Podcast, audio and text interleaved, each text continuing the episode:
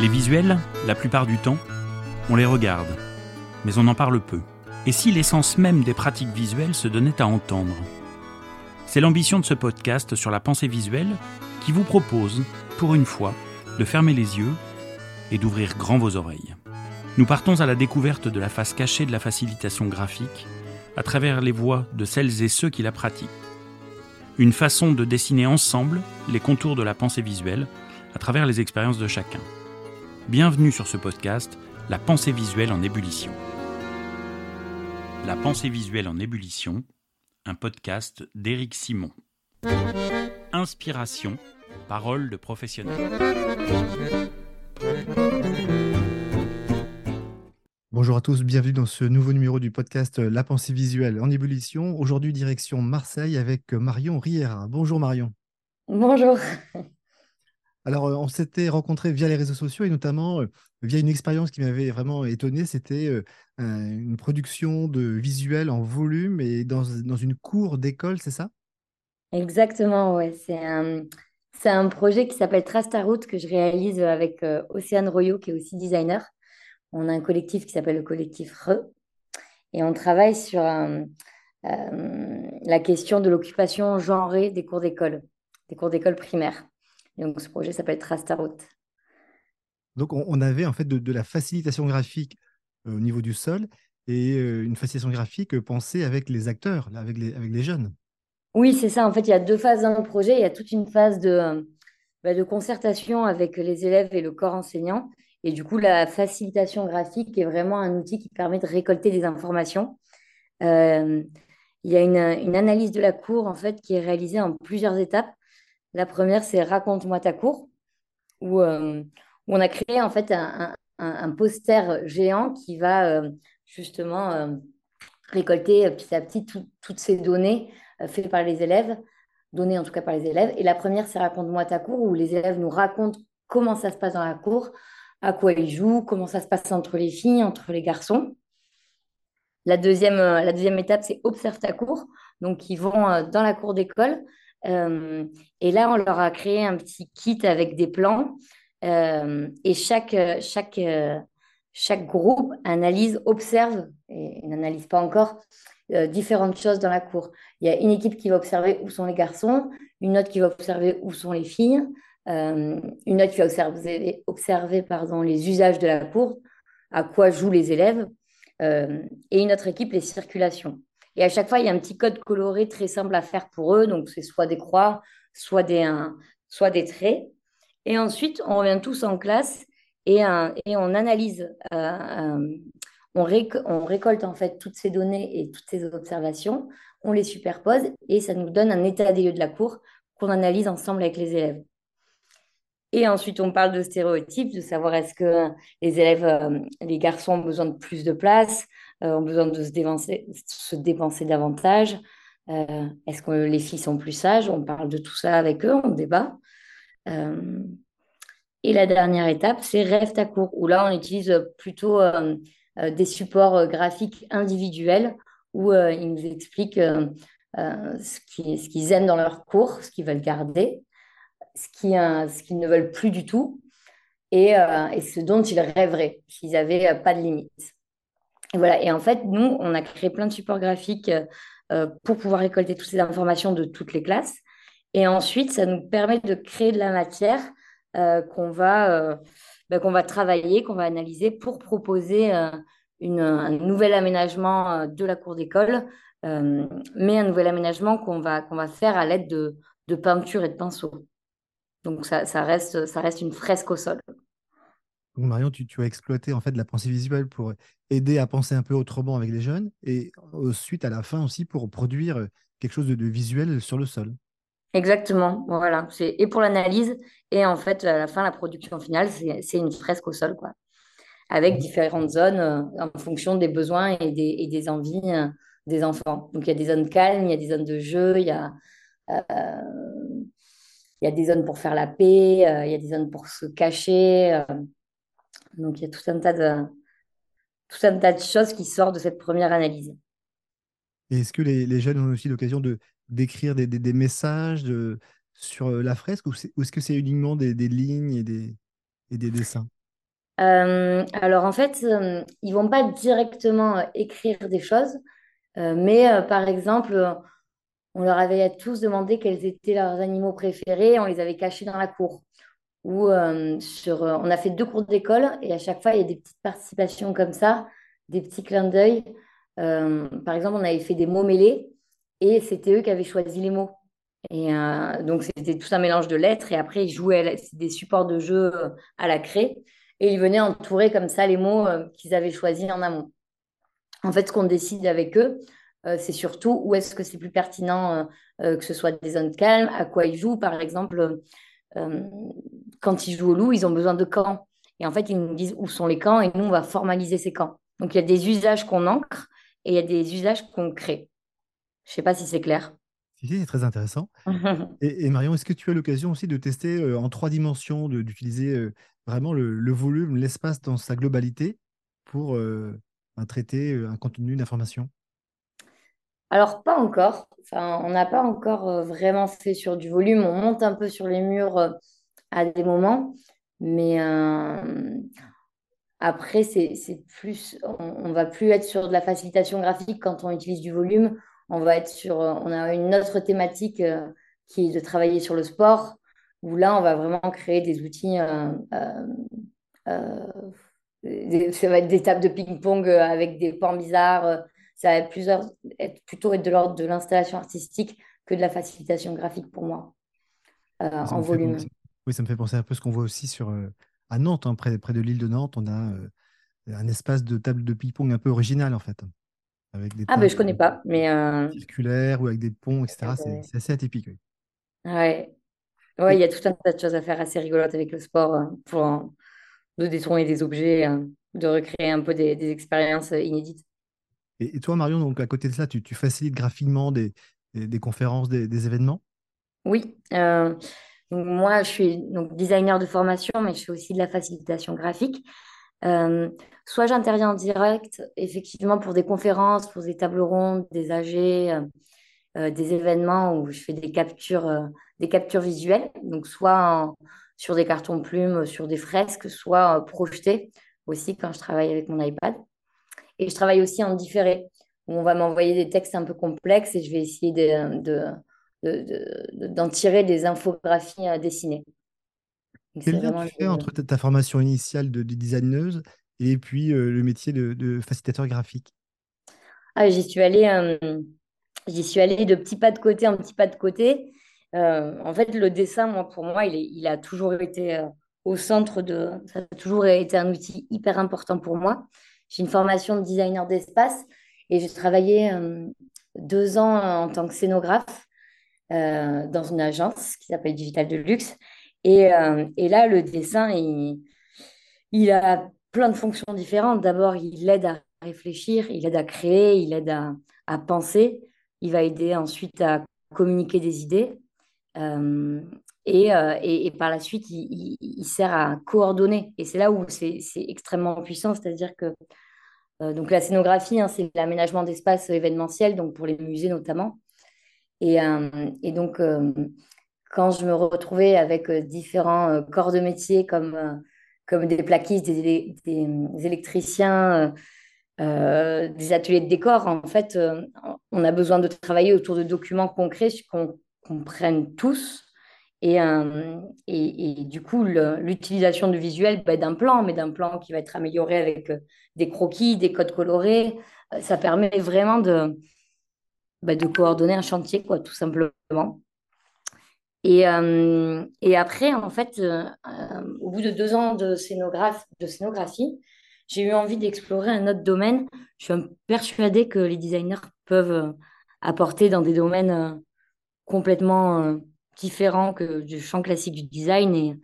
Et, j'avais envie de, de voir ce que ça donnait un designer avec, j'en sais rien, moi, des ingénieurs, avec un service administratif, avec des comptables, en tout cas d'être, de sortir un peu de l'agence de design. Et en même temps de ça, il y avait une prise de conscience du changement climatique. Ce qui fait que j'ai j'ai intégré une, une, coopérative qui s'appelle Palanca, qui fait euh, du conseil en développement durable, du conseil et de la formation. Et là, pour moi, ça a été une grande découverte de plein de choses. Déjà, ça a été le, la découverte du monde coopératif, donc des scopes, des SIC, de la gouvernance partagée, de l'économie sociale et solidaire, de l'intelligence collective. Mmh. Et, et, il y avait un gros travail en interne, notamment autour de cette gouvernance partagée. Et là, j'ai utilisé le dessin pour la formaliser, pour, pour, euh, bah, pour lui donner corps, en fait, parce qu'en fait, il y a beaucoup de, schémas organisationnels. Comment, si on s'organise euh, par pôle, qu'est-ce qu'il y a dans ces pôles qui, qui, est dans ces, qui sont les personnes qui sont dans ces pôles Tout un tas de questions comme ça.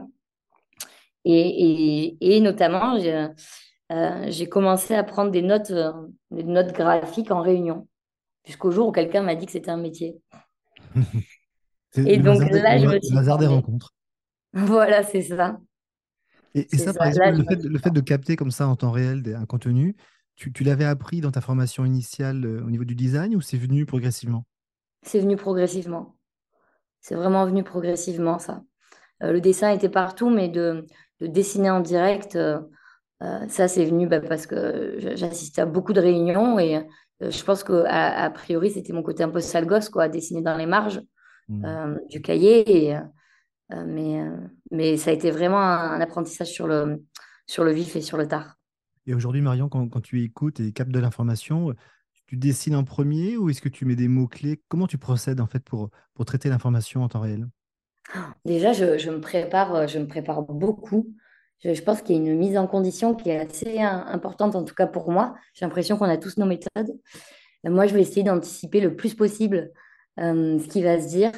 Donc, avoir le plus d'informations, de, comprendre bien le sujet en amont, euh, de me créer un vocabulaire graphique en, captant le champ lexical qui, qui va sortir, en essayant de, bah, d'anticiper quoi, tout ce que je peux. Mais je crois que ça participe surtout à mettre en confiance parce que parce que ça se passe jamais comme, euh, comme prévu.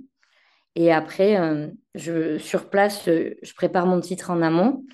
Euh, grosso modo, ma structure, c'est-à-dire que suivant si, j'en sais rien, moi par exemple, sur une table ronde, il y a trois intervenants, j'essaie de voir comment je peux organiser ma, mon espace en, trois parties, par exemple. Mmh.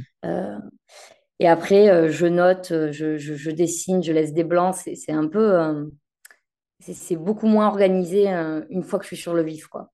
C'est beaucoup, c'est très instinctif. Est-ce que tu penses qu'il faut savoir bien dessiner pour faire ce type d'exercice? Ah, Je pense qu'il faut surtout un bel esprit de synthèse. Un bel esprit de synthèse, une grande capacité de concentration. Moi, je, crois que j'ai jamais été, euh, je suis jamais autant concentrée que dans ces moments-là. J'ai l'impression que c'est, enfin, on parle de flow beaucoup, pas mal, hein, et, et c'est un état. Euh, presque transcendant que moi j'adore. Euh, donc je dirais que c'est beaucoup de concentration, d'esprit de synthèse. Et, et aussi, on a tendance à aller très vite vers le dessin. Je trouve qu'on sous-estime beaucoup la typographie et le, temps qu'on va passer à, à écrire une phrase importante, un mot-clé et l'écrire de manière régulière et, très lisible. C'est vrai que dans vos formations initiales du design, vous passez du temps à, à travailler la typo c'est quelque chose qui, est important, qui a du sens en fait.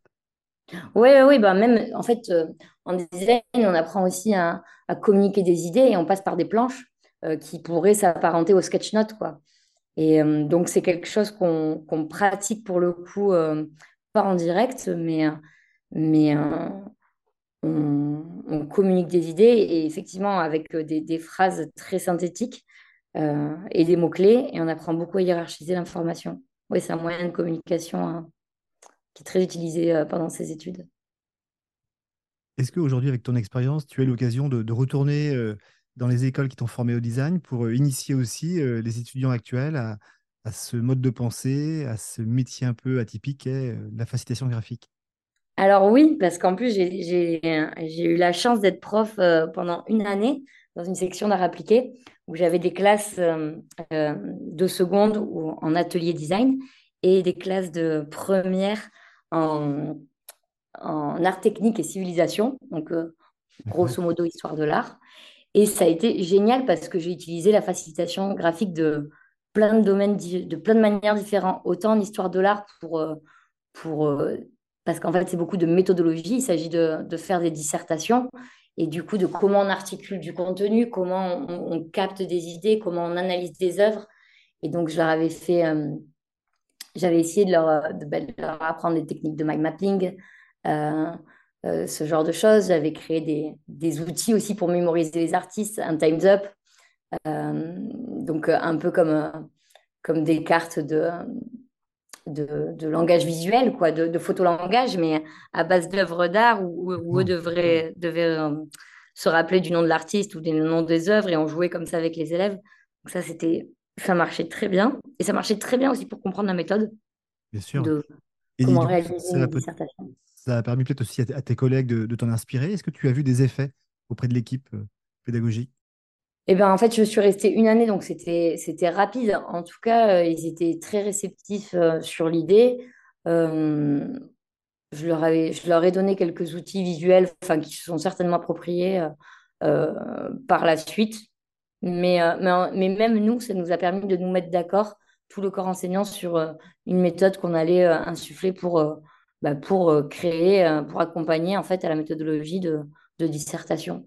Donc voilà. Aujourd'hui, je ne sais pas trop où ça en est. Ça fait deux ans que je suis plus, je suis plus dans le lycée.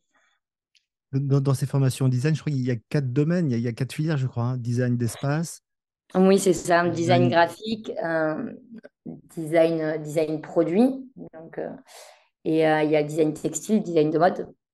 Et après, il y a, enfin, c'est tout mélangé au lycée. C'est un post-bac qui a, que toutes les disciplines, euh, qui a un choix de discipline à faire. Quoi. Mais peut-être que dans quelques années, tu vas animer un, un, module de design en intelligence collective? Ah, j'aimerais beaucoup. J'aimerais beaucoup, ouais. Lors de la préparation de, cet entretien, tu, m'évoquais le fait que tu adorais euh, passer du temps en collectif à échanger avec les personnes pour justement euh, repérer l'émergence des idées.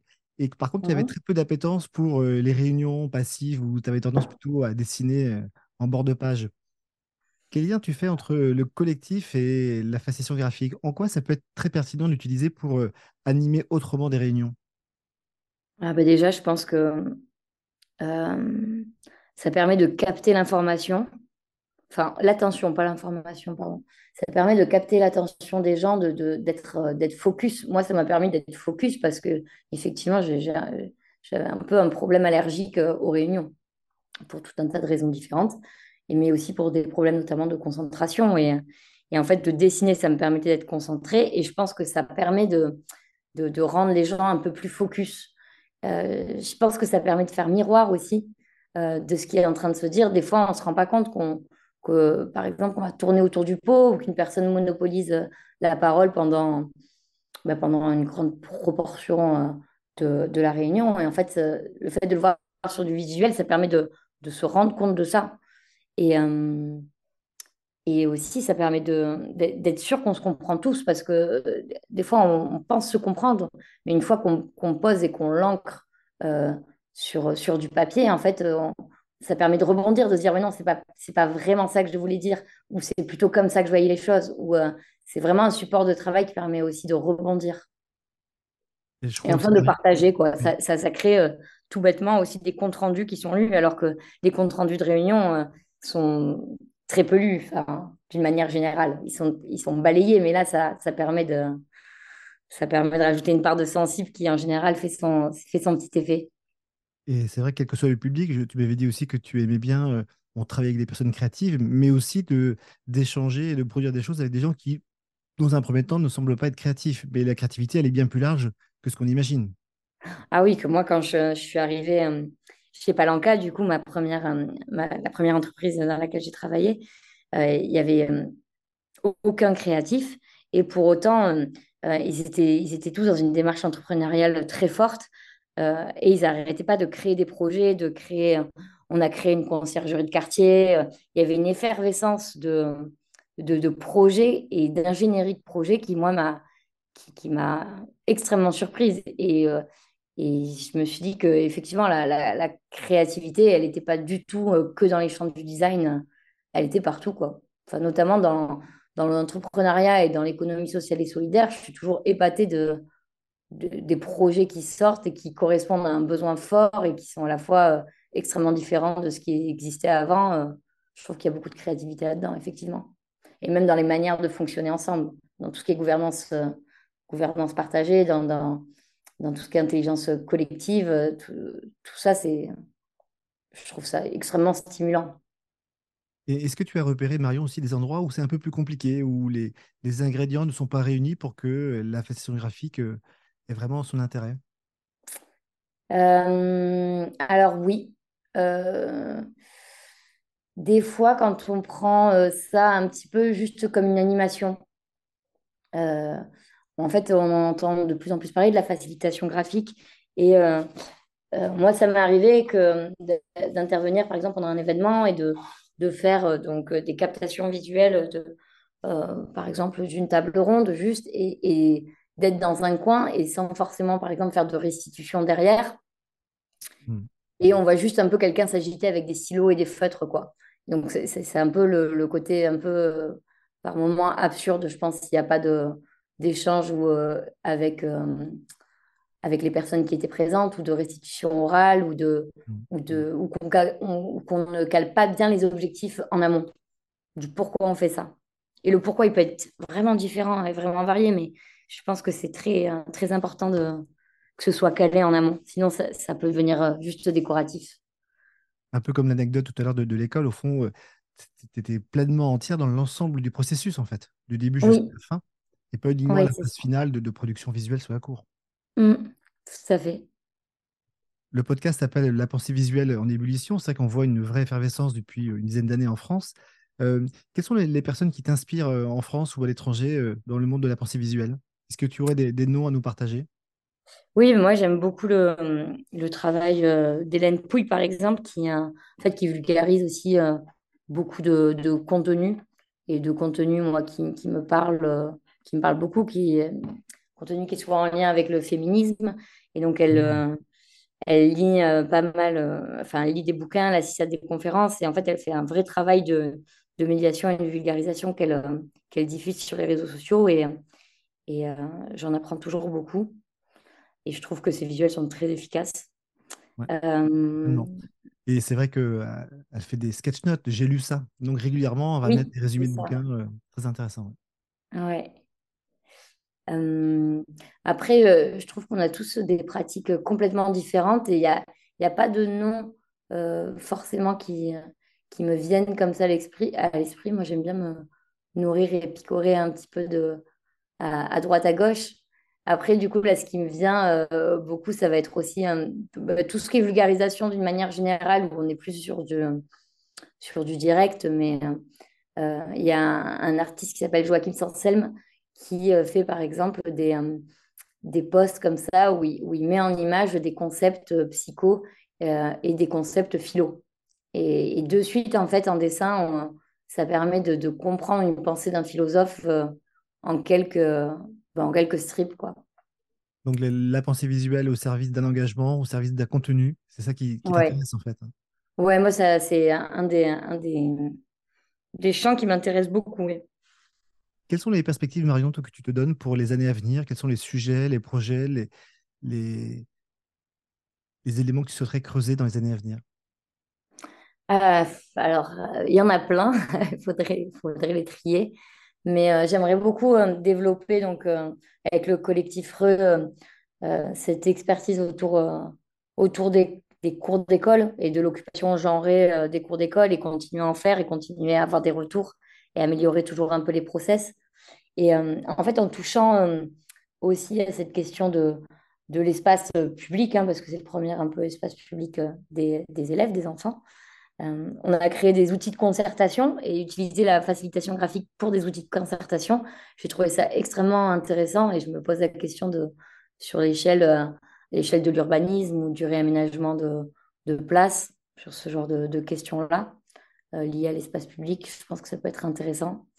Il y a l'idée du volume où j'ai envie de me former au bois et de voir qu'est-ce qui se passe quand, bah, quand on mêle facilitation graphique et pour le coup et objet. Et ça, ça va être complètement euh, expérimental. Je ne sais pas du tout euh, ce que ça va donner, mais je vais certainement commencer une formation sur le bois, sur de menuiserie. Et, je, clairement, j'ai envie de lier à la facilitation graphique et au design. Et après, moi, il y a un projet, il y a, quelque chose que je rêve de faire depuis toujours. Euh, je rêve d'embarquer sur un bateau avec des scientifiques et, justement de dessiner et leur vie sur le bateau et leurs recherches au quotidien.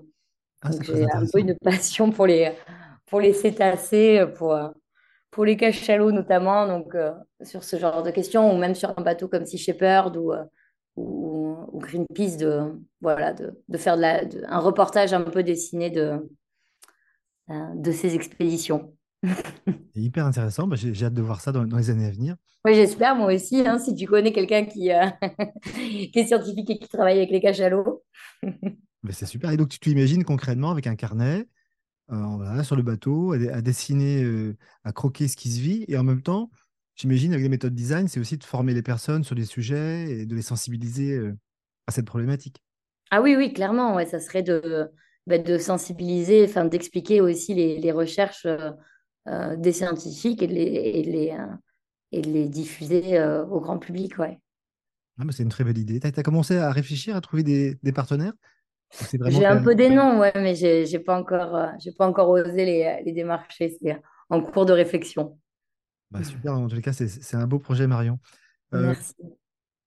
Est-ce que tu aurais des, noms de personnes que tu souhaiterais que j'interviewe dans les mois à venir dans le podcast? Alors, le cas d'Hélène Pouille, c'est déjà prévu. Hein, on a prévu de, se voir pour enregistrer. Mais sinon, est-ce qu'il y a quelqu'un d'autre que tu souhaiterais que j'interviewe et dont son témoignage te semblerait pertinent à partager?